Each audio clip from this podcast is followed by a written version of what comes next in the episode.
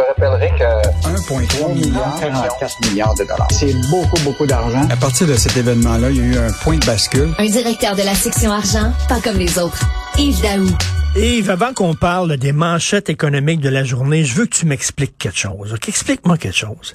Euh, il me semble que le Québec, on est comme une province un peu pauvre. Hein? Euh, D'ailleurs, François Legault, il demande au fédéral 6 milliards de dollars pour notre notre système de santé. On en a besoin. Puis bon, il fait pression. Puis on reçoit de la péréquation parce qu'on est une province pauvre. Puis il nous donne de l'argent pour qu'on puisse se payer des programmes sociaux que les provinces riches peuvent se payer. Comment ça se fait que là, soudainement, on nous promet des baisses d'impôts puis des, des crédits d'impôts de milliards de dollars comme si l'argent poussait dans les arbres? C'est particulier. Comme Michel Gérard, as-tu lu la chronique de Michel Gérard ce week-end? Ben oui. Legault est en train de se peinturer dans le coin. Tu sais, ben oui. Québec solidaire, Éric Duhem, tout le monde peut se promettre, mais ils prendront pas le pouvoir. Mais lui, là, François Legault va être pris avec ses promesses. Et là, là, écoute, demain, là, juste te rappeler, demain, c'est la hausse du taux directeur. Demain, c'est la grosse annonce encore que les taux d'intérêt vont augmenter. Donc, l'idée, là, c'est que actuellement, plus que tu donnes l'argent, tu comprends-tu, dans les postes du monde, le monde va consommer encore davantage. Ben oui. Tu vas te retrouver dans la même situation que l'inflation va continuer à augmenter. Ben Alors oui. que de l'autre côté, la Banque du Canada augmente les taux d'intérêt pour faire diminuer la consommation, pour baisser la surchauffe. Écoute, c'est deux mondes différents actuellement. Tu as la période électorale, puis tu as les euh, 11 Hey. autres derniers mois. Là, Puis en plus, où il se peinture dans le coin, c'est que la prochaine fois qu'il va demander de l'argent au fédéral, le fédéral va le regarder en disant ben pourquoi tu as besoin d'argent? Il me semble que tu n'arrêtais pas de donner des cadeaux à gauche et à droite pendant la campagne électorale. Vous n'êtes pas si pauvre que ça. Puis rappelle-toi, là, quand il va arriver la question du transfert des péréquations, tu sais qu'on reçoit 50% de la péréquation au Canada, 14 milliards par année du fédéral en péréquation parce qu'on serait, on est une province pauvre. Et alors qu'on prend ces 14 milliards-là qui nous permet d'avoir des surplus, et là, on va donner ça en crédit d'impôt. Ben oui. euh, C'est une belle chicane qui s'en vient. Ben tout à fait, tout à fait. Euh, tu veux nous parler de la chute de High Point? Écoute, je sais pas si tu te rappelles, on, on en a parlé euh, de cette histoire-là. Tu sais, quand on parle souvent des entreprises, il y a des entreprises là, tu sais, québécoises qui réussissent tout à coup. Puis là, il apparaît des histoires incroyables. Et là, cette entreprise-là, qui s'appelle Solution Highpoint, on en a parlé, là. C'est un gros joueur de l'industrie du cinéma. Euh, les autres, ils font tout ce qui est événementiel, les structures. C'est eux autres qui euh, ils font beaucoup pour le cinéma, mais c'est eux autres pour tous les événements, là, tu sais, de Evenco, là, le Grand Prix, toutes les installations de scène. là. Et là, tout à coup, on a appris que euh, l'entreprise avait été mise sous séquestre par euh, la, euh, un, un syndic, là, parce qu'ils se sont aperçus que le fonds de roulement de l'entreprise avait euh, fondu de 2,3 millions euh, très, très rapidement. Hum. Et donc, euh, c'est quand même un, un gros joueur. Et là, on a commencé à se questionner sur cette... puis là, le PDG euh, a été démis de ses fonctions. Celui qui était responsable des finances aussi a disparu euh, de, de- de la, de la scène. Donc, on a commencé à se poser des questions. Et là, imagine-toi, on a eu accès à des documents, Martin Jolicoeur. C'est une histoire rocambolesque d'histoire de lingots d'or. Imagine-toi.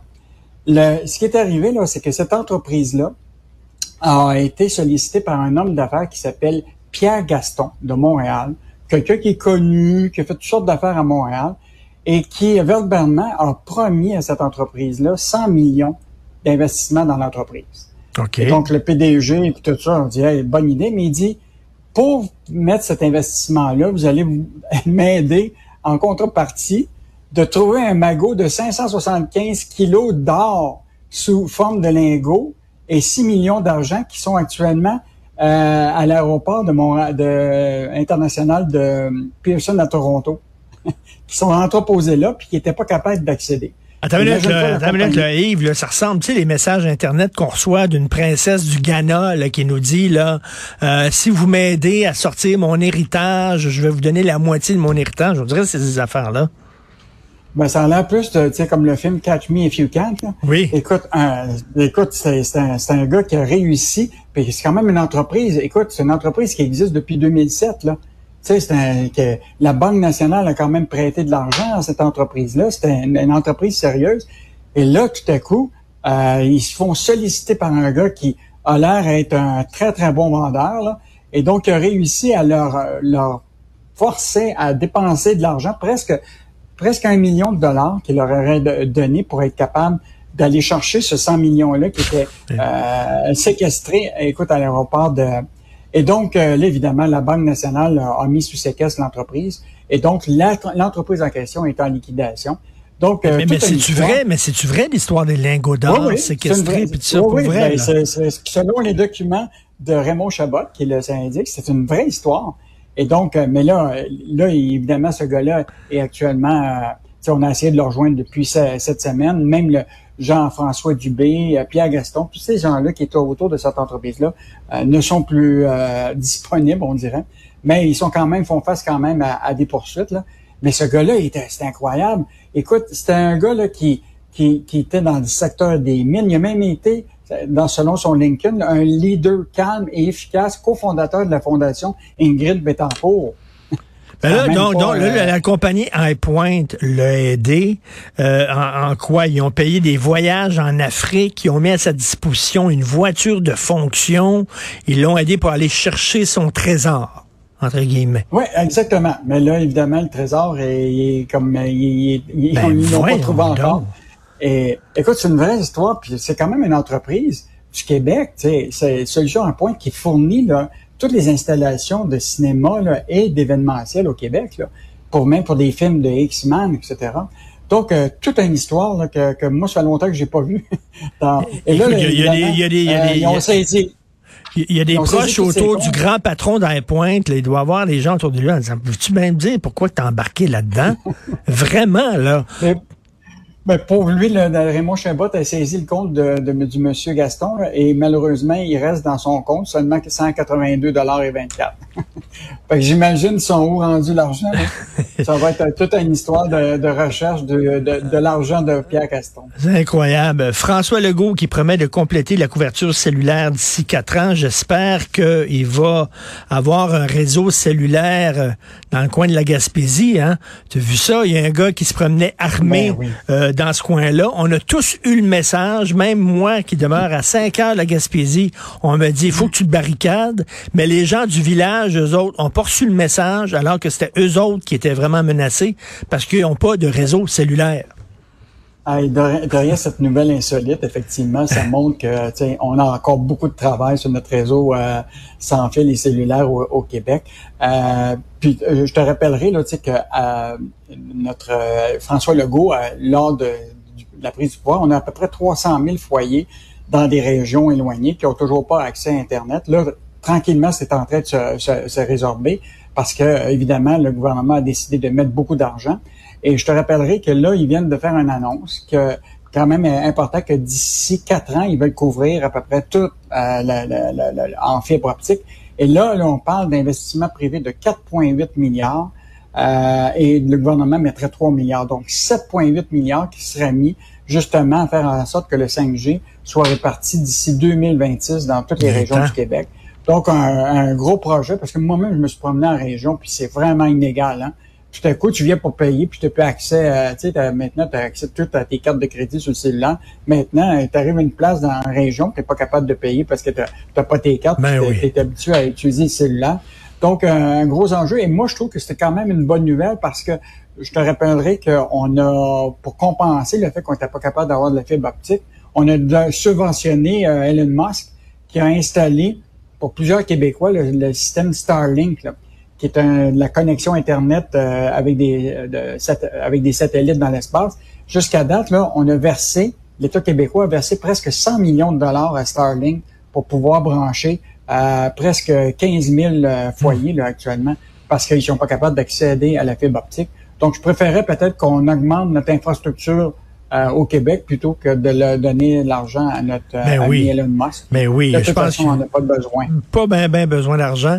En terminant, écoute, la chronique de Daniel Germain m'a particulièrement touché euh, aujourd'hui. Pas facile d'être propriétaire d'une habitation en copropriété. J'ai déjà acheté un condo, OK, en, en copropriété. C'est un triplex. Puis moi, je demeurais au deuxième étage. Puis c'est une copropriété. Je le dis aux gens qui nous écoutent. Faites pas ça.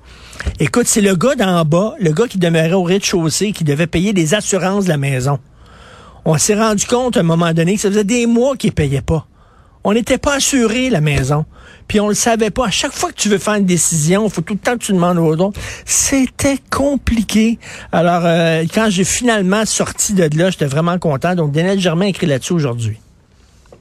Ah oui, puis l'affaire, c'est que tu, Richard, tu disais que c'est compliqué, mais là, c'est encore plus compliqué parce que là, il y a une loi qui était passée, la loi 16, qui euh, maintenant prévoit toute la question des frais de prévoyance euh, dans une copropriété, puis la loi 141 qui touche tout ce qui touche les questions de l'assurance. Or, euh, actuellement, là, tu sais, bon, les grands condos puis les grands complexes, bon, évidemment, c'est plus compliqué, mais quand tu arrives à un petit triplex, que tu as seulement trois copropriétaires, prépare-toi, là, ça va être beaucoup de gestion parce que là, ah, jusqu'à date, là, on s'entend on s'entend entre, voisins, hein. Tu sais, le copropriétaire, on dit, il faut que tu prévois telle, telle, telle chose, il faut que tu rénoves ta corniche, etc. Mais là, ça va devoir être colligé, vraiment structuré, parce que cette loi-là va imposer toutes sortes de choses. D'abord, elle va prévoir une étude de fonds de prévoyance, puis que tu vas devoir faire un calcul là, pour justement combien tu dois mettre pour t'assurer que dans un calendrier de 25 ans, tes travaux majeurs vont être réalisés sur l'immeuble, imagine-toi. Tu vas avoir besoin aussi d'un fonds d'auto-assurance, une évaluation de tes coûts de reconstruction, ah parce que ben. là, tu sais, avec les prix des matériaux, euh, donc, être propriétaire d'une copropriété aujourd'hui, c'est plus juste t'entendre entre voisins, c'est qu'il va falloir que tu sois structuré. Puis dans, moi, par exemple, je suis propriétaire d'une copropriété, on est trois, là. Puis l'idée, là, c'est que là, il faut tout structurer ça avec un syndic, un président de syndic, un conseil d'administration. Écoute, c'est beaucoup de travail. C'est beaucoup, de travail. Il faut que tu t'entendes bien avec les gens. Moi, le gars d'en bas payait pas les assurances de la maison. La fille d'en haut voulait rien savoir. Dès qu'on voulait faire quelque chose, elle bloquait tout. C'était vraiment pas évident. Donc, on peut lire ça, Daniel Germain, aujourd'hui. Merci beaucoup, Yves Daou. On se reparle demain. Bonne journée. À demain.